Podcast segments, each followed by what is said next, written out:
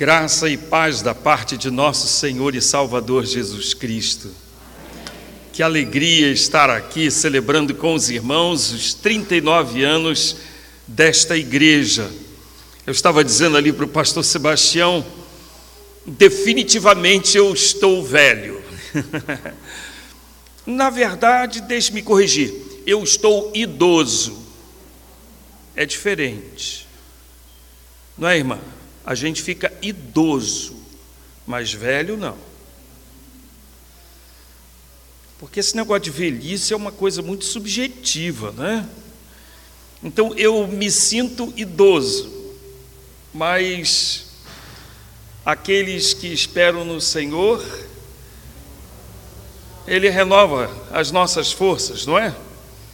E é assim que eu me sinto. Eu quero agradecer muito ao pastor Eduardo, a honra de estar aqui com os irmãos para compartilhar a palavra do Senhor.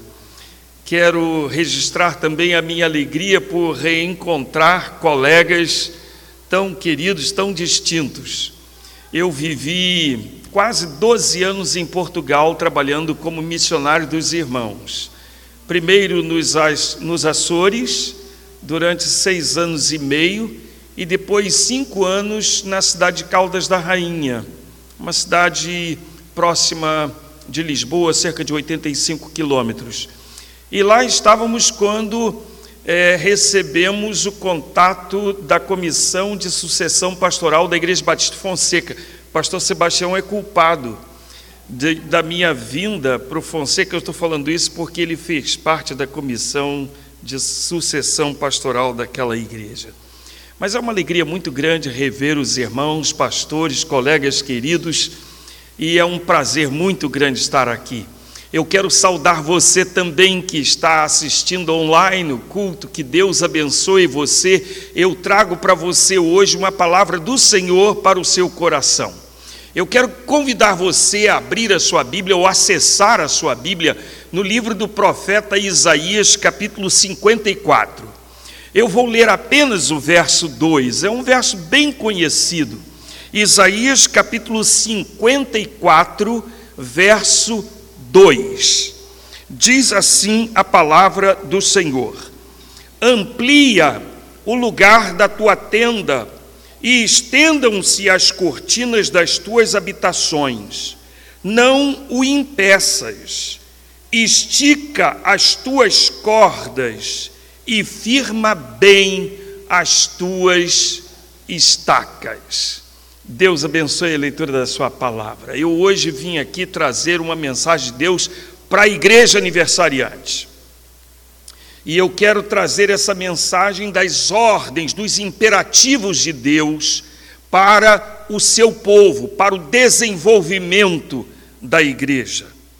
E eu quero lembrar a você, logo de início, é impossível entendermos o capítulo 54 do profeta Isaías sem relacioná-lo com o grande, magnífico capítulo anterior, o capítulo 53, onde o profeta fala do servo sofredor.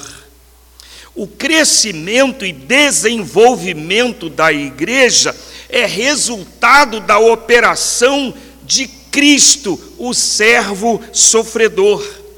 A alegria da igreja é o resultado do trabalho do Messias.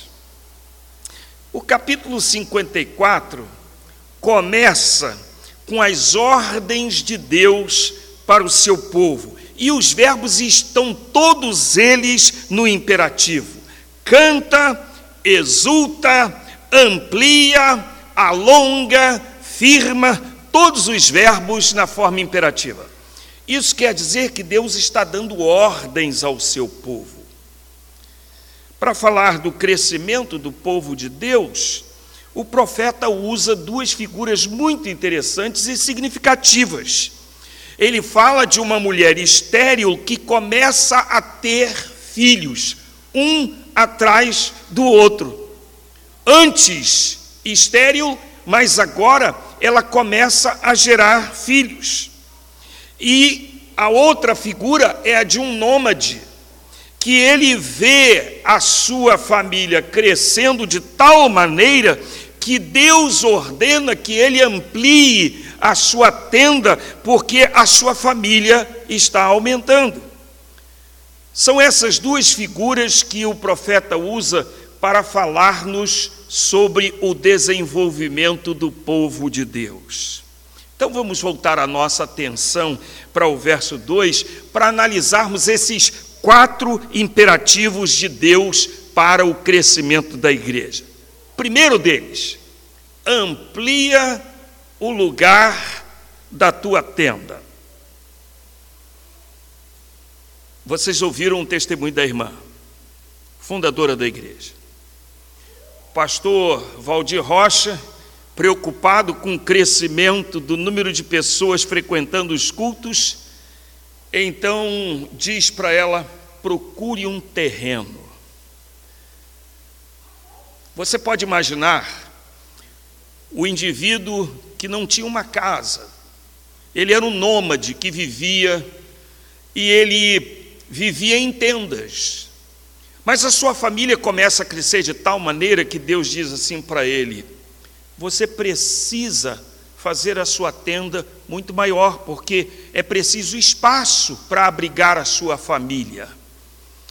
E aí a primeira coisa que o indivíduo faz é ele sai para fora da tenda e ele começa a espiar o terreno. Ele começa a olhar para aqui, para ali, para colar, porque ele precisa descobrir para onde que ele vai ampliar a tenda. Então, a primeira ordem de Deus tem a ver com visão.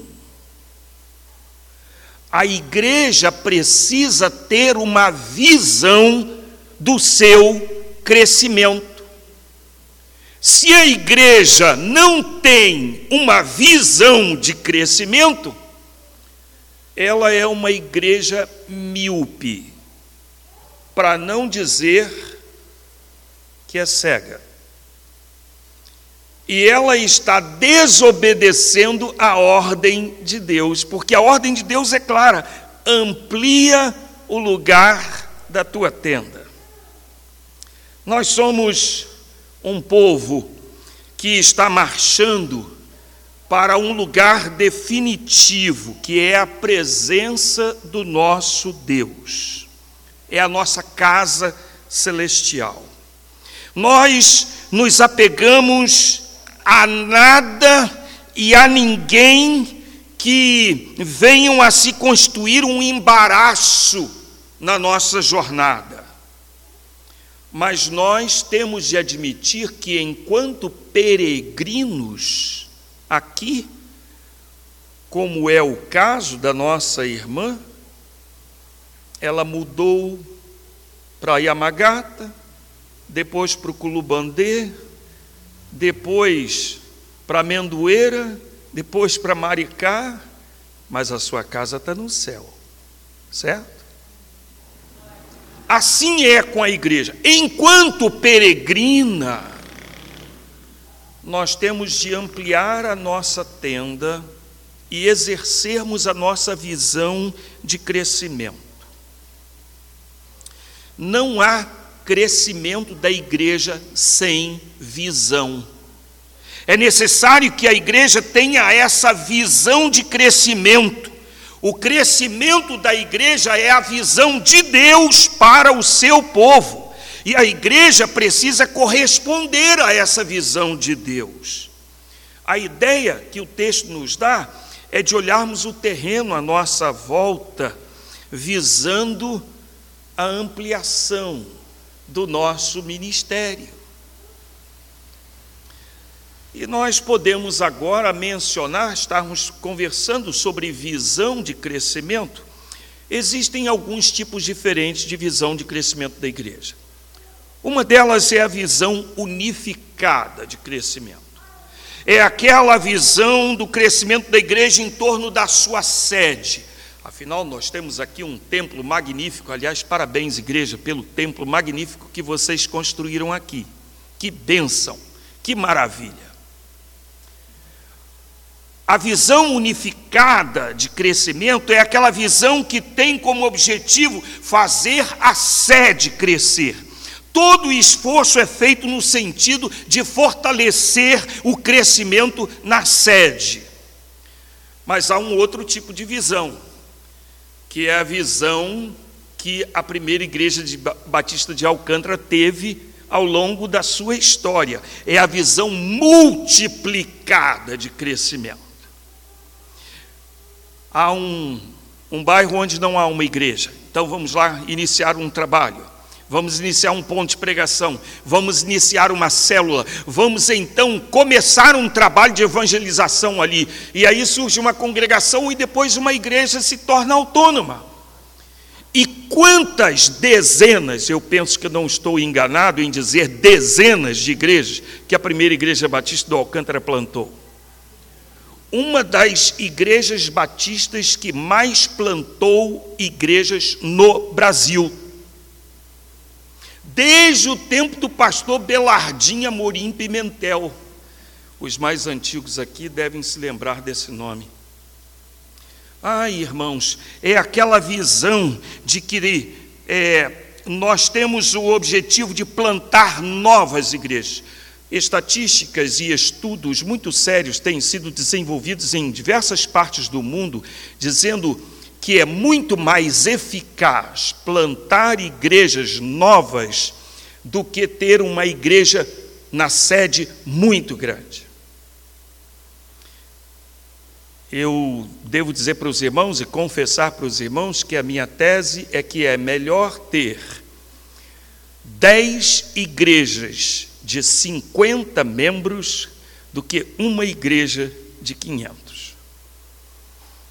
Em todos os sentidos é melhor. Essa é a visão multiplicada do crescimento. Mas há também uma síntese da visão unificada e da visão multiplicada. É a visão celular de crescimento. É a tentativa de sintetizar esses dois modelos anteriores. Pretende-se o crescimento da sede através de módulos, de células, de pequenos grupos em diversos lugares da cidade e até da nação há igrejas que têm mais de 50 mil membros.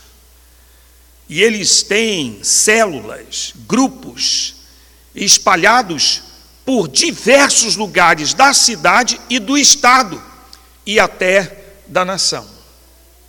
É essa visão celular do crescimento.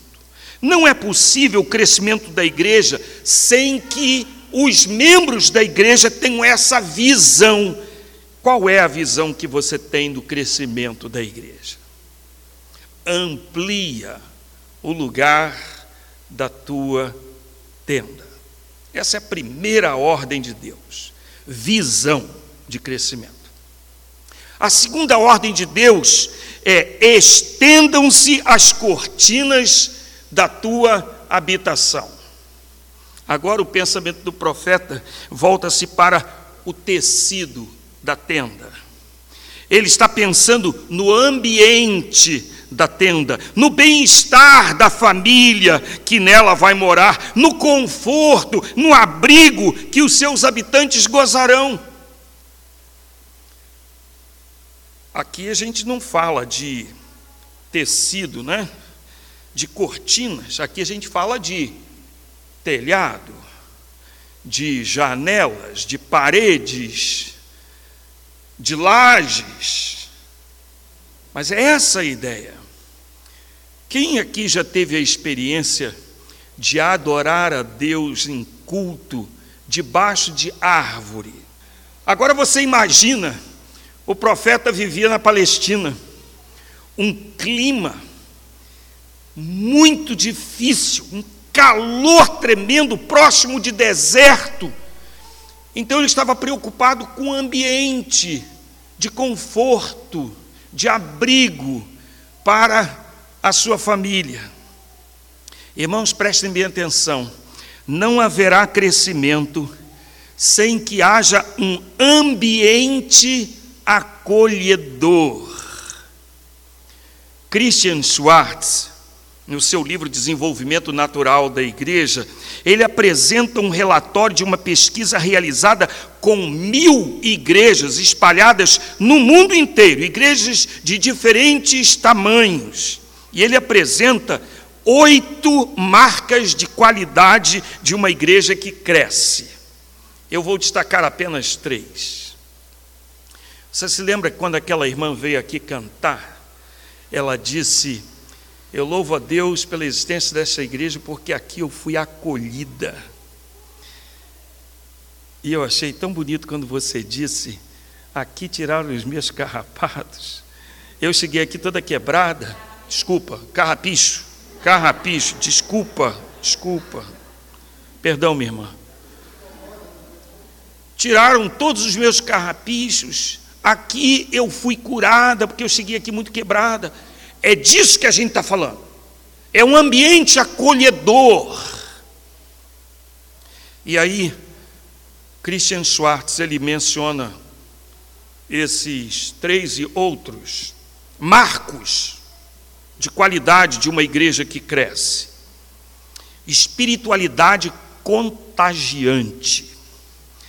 O fator determinante é se os crentes de uma determinada igreja vivem a sua fé com dedicação, com paixão, com fogo, com entusiasmo, ou os crentes vão ao culto por obrigação. Irmãos, eu nunca vou esquecer de uma das primeiras experiências que eu tive quando me convidaram para ir ao Canadá pregar, e eu fui pregar na conferência da Páscoa, que as igrejas de língua portuguesa da, da província do Ontário realizavam todas, todos os anos na Sexta-feira Santa. Eu fui pregar, e aí fiquei hospedado na casa do pastor, e ele disse assim: a nossa igreja tem um culto de Páscoa todo domingo de manhã, bem cedo. É um dos únicos domingos que a igreja fica cheia, a igreja canadense. Então lá fomos nós, eu, Leila o pastor Rondini e a Noemi. E fomos assistir o culto. Aí, o culto começou, um órgão de tubos tocou um processional maravilhoso, um som maravilhoso. E aí entra o coral todo de beca, muito bonito, e perfilou e ficou lá no seu lugar. O pastor entrou, o culto começou com a oração do pastor. Aí a regente do coro anunciou que nós vamos cantar o hino. Cristo já ressuscitou. Afinal de contas, era domingo da Páscoa. Aí então nós abrimos o inário, e eu com aquele meu inglês macarrônico, então lá fui cantar. Abri o inário, como eu conhecia a música, eu me ative só na letra. Aí eu fui cantar. Eu, minha esposa, o pastor Rondini e a esposa dele. E sabe como é que brasileiro canta, né? Não é, pessoal? brasileiro abre o peito e canta para valer. Quando a gente começou a cantar, aí todo mundo que estava na nossa frente virou para trás assim. Como quem disse assim: quem são esses ETs que estão fazendo barulho aqui no nosso culto? Porque, irmãos, a gente viu o povo cantar assim, quer ver? Cristo já ressuscitou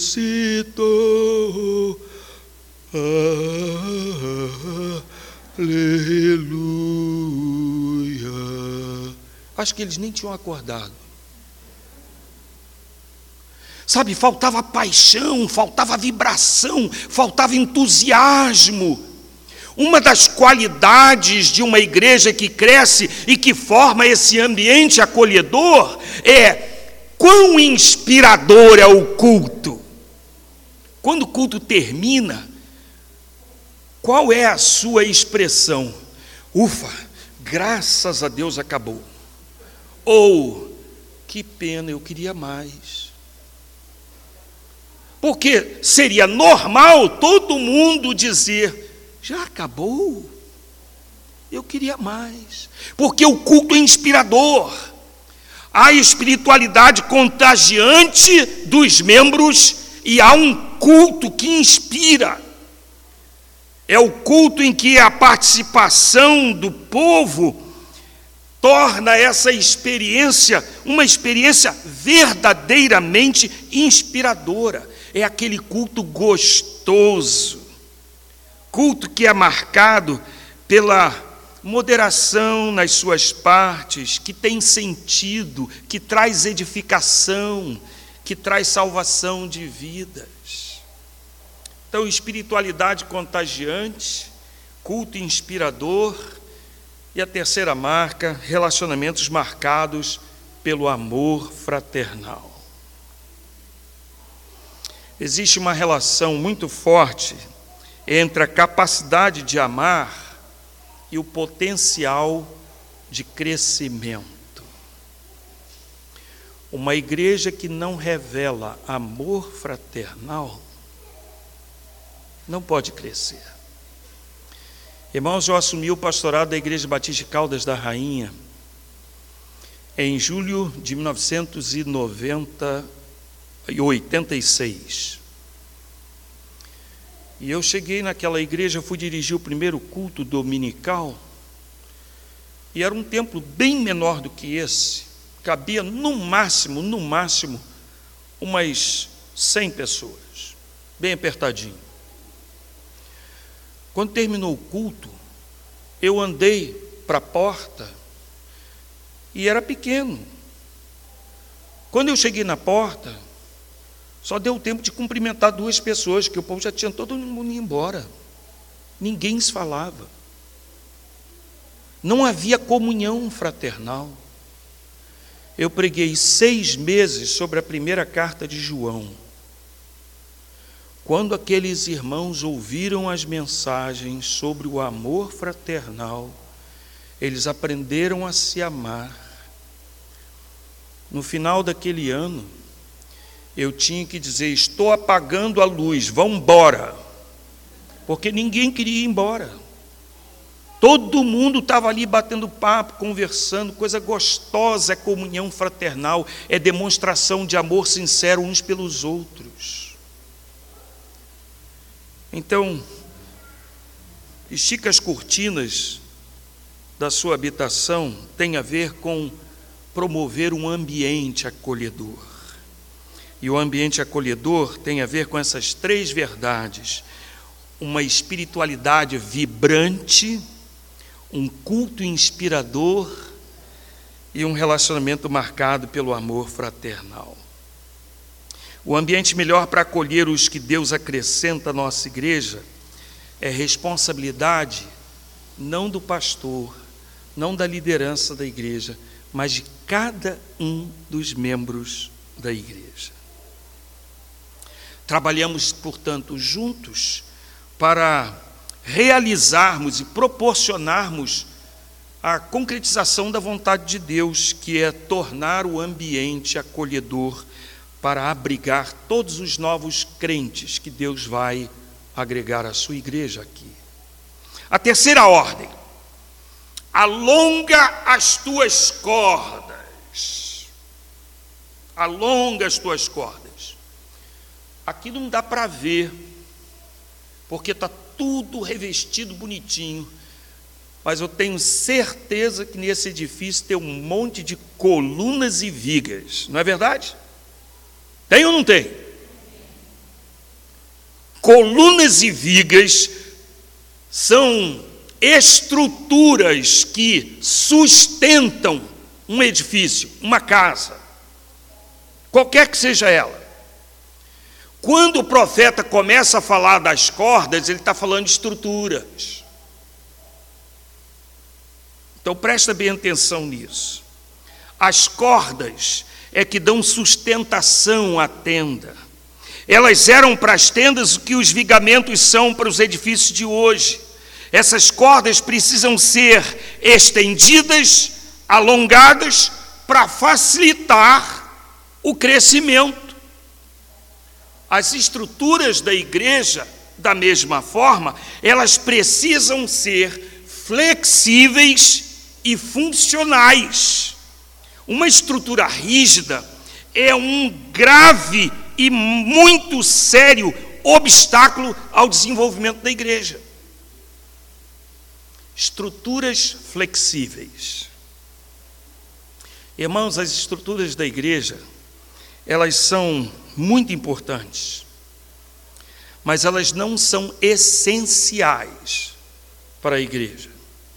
Eu vou contar uma coisa para vocês aqui que eu espero não escandalize ninguém. Eu me lembro de uma vez estar pastoreando uma igreja lá em Cachoeiro Itapimirim, no Espírito Santo. E um colega nosso chegou para pastorear uma das maiores igrejas da cidade. E ele fez uma proposta para a liderança da igreja de mudar a escola bíblica dominical. A escola bíblica dominical deixou de existir em classes de homens, senhoras, jovens, adolescentes, crianças, para ser uma escola de discipulado, dois a dois. Irmãos, eu fui pregar lá um domingo, eu fiquei espantado, porque eu cheguei no domingo de manhã cedo, no horário que a nossa igreja estava tendo a escola dominical, e eu não vi classe, mas eu vi em cada banco duas pessoas sentadas, uma do lado da outra.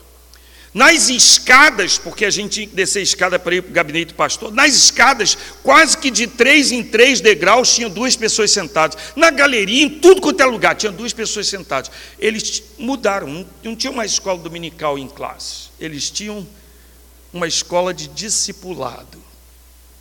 Irmãos, aquela igreja teve uma revolução no seu crescimento. Foi uma coisa espantosa. Alguém poderá dizer, mas que loucura acabar com a escola dominical. Não, irmãos, a loucura foi levar cada membro da igreja a ser um discipulador, um ganhador de almas. Essa foi a loucura. Estruturas precisam ser flexíveis. Os modelos estruturais precisam ser adaptáveis à situação de tempo, de cultura e de propósitos da igreja. Quer ver um exemplo? Há quanto tempo os irmãos têm esses equipamentos de câmera e de transmissão na internet? E por que, que não tinha antes? Porque não era necessário, não tinha pandemia. Você entende que eu estou falando de estrutura flexível? A igreja precisa ser flexível para mudar quando é necessário. E o que é mais importante, além de haver flexibilidade, a estrutura precisa funcionar. Porque se não funciona, é melhor acabar. Por que, que vai manter uma estrutura que não funciona só para dizer que tem? Então, estruturas precisam ser funcionais. E essa é mais uma das marcas de qualidade que Christian Schwartz menciona no seu livro. Trata-se aqui da elaboração de estruturas que possibilitem uma multiplicação constante do trabalho. Líderes não existem só para liderar, mas para formar novos líderes. Presta bem atenção. Um dos graves problemas que a gente enfrenta nas nossas igrejas hoje é isso. Líderes gostam muito de liderar, mas nunca investem tempo em formar novos líderes. Irmão, se há uma coisa que eu aprendi há muitos anos atrás, quando eu estava iniciando o meu ministério, é aquele ditado que você conhece muito bem: para morrer, basta estar vivo. Eu cheguei em Cachoeira Itapimirim para pastorear a Igreja Batista do Aquidabã com meu filho de um ano e dois meses. Um mês e treze dias depois, ele morreu, subitamente. Nunca teve qualquer enfermidade, nunca esteve doente, morreu dormindo. Irmãos, eu aprendi com a morte do Ricardo que a qualquer momento eu posso morrer. E se você pensa que você é um líder insubstituível, que se a igreja perder você, ela está frita, você está pensando errado.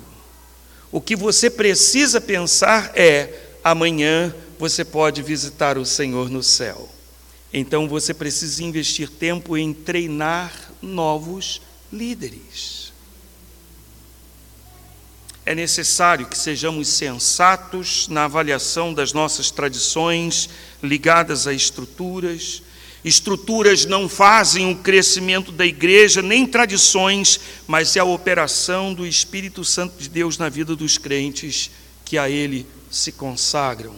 E o exemplo vocês viram aqui hoje, eu estou apontando para ela.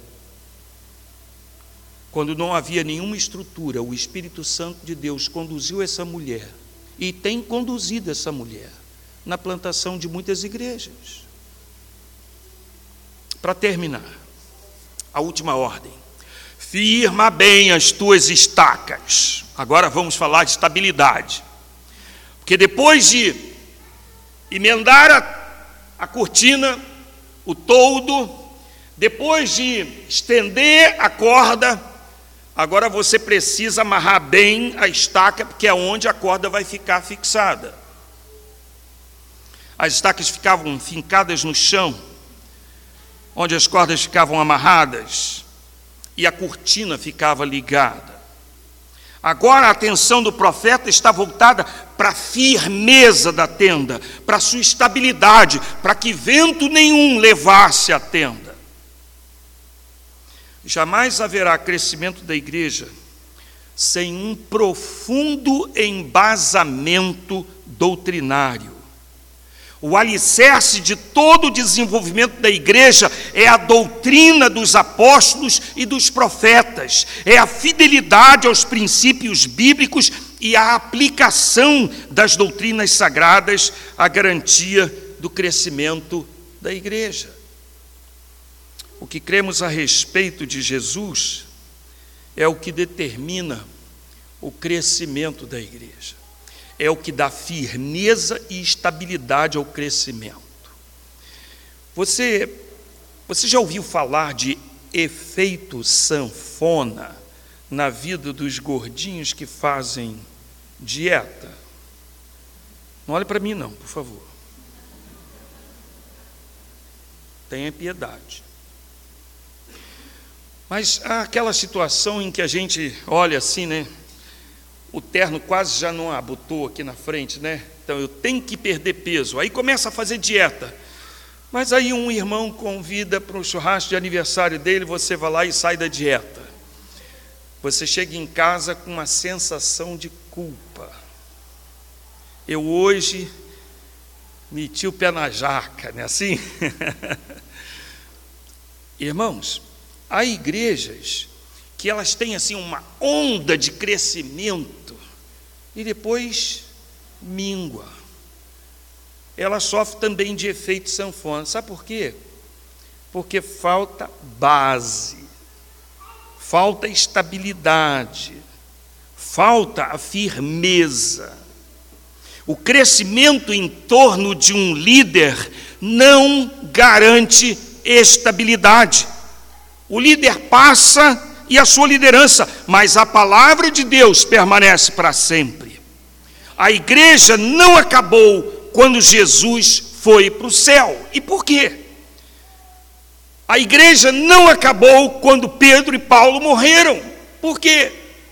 Porque a igreja não estava firmada em Paulo e Pedro. A igreja estava firmada sobre a rocha, que é Cristo. O ensino dos apóstolos, a palavra de Deus, é o terreno onde a gente deve fincar as nossas estacas.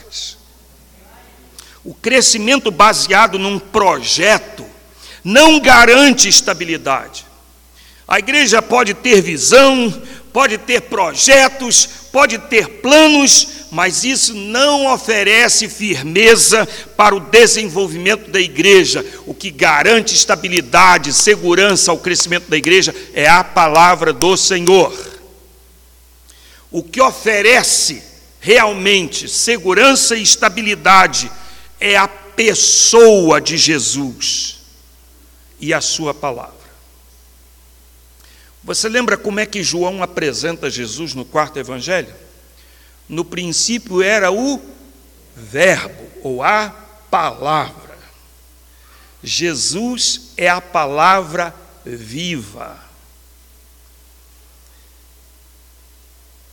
E a Bíblia é a palavra escrita. Se no seu coração você não tem a sua fé firmada em Cristo, na rocha, e a sua vida não é alimentada pela palavra, você está andando sobre areia, sobre areia movediça. Porque é a palavra de Deus, o terreno fértil e sólido onde você vai fincar as suas estacas. Qual o conhecimento que você tem das doutrinas cristãs? Quando algum amigo seu no trabalho, quando algum vizinho, quando algum colega da faculdade pergunta para você aquelas perguntas cabeludas sobre doutrina, o que, que você faz? Você muda de assunto, não é? Ó, no máximo você diz assim: eu vou estudar melhor, vou perguntar para o meu pastor. Mas não seria muito melhor que você tivesse tudo na ponta da língua? Por que, que você conhece as músicas? Por que, que você conhece enredo de telenovela? Por que, que você conhece todas as coisas que acontecem, falas e futricas de política, mas não conhece a palavra? Jesus fez uma série crítica. Errais, não conhecendo as Escrituras, nem o poder de Deus. Firma bem as tuas estacas. Crava as estacas na palavra. É rocha firme. Qualquer vento que der não levará a tenda. Quatro palavrinhas para você lembrar. Quatro palavrinhas só. Não é três palavrinhas só, não é? Quatro visão. Amplie o lugar da tua tela. Visão. Acolhimento. Olha para as cortinas, para o todo. Flexibilidade. Cordas. Estabilidade. Estacas. A minha oração e desejo é que o Espírito Santo de Deus possa aplicar essa mensagem no seu coração e que esta igreja experimente de uma forma extraordinária e poderosa o crescimento que o Senhor quer lhe dar. Amém.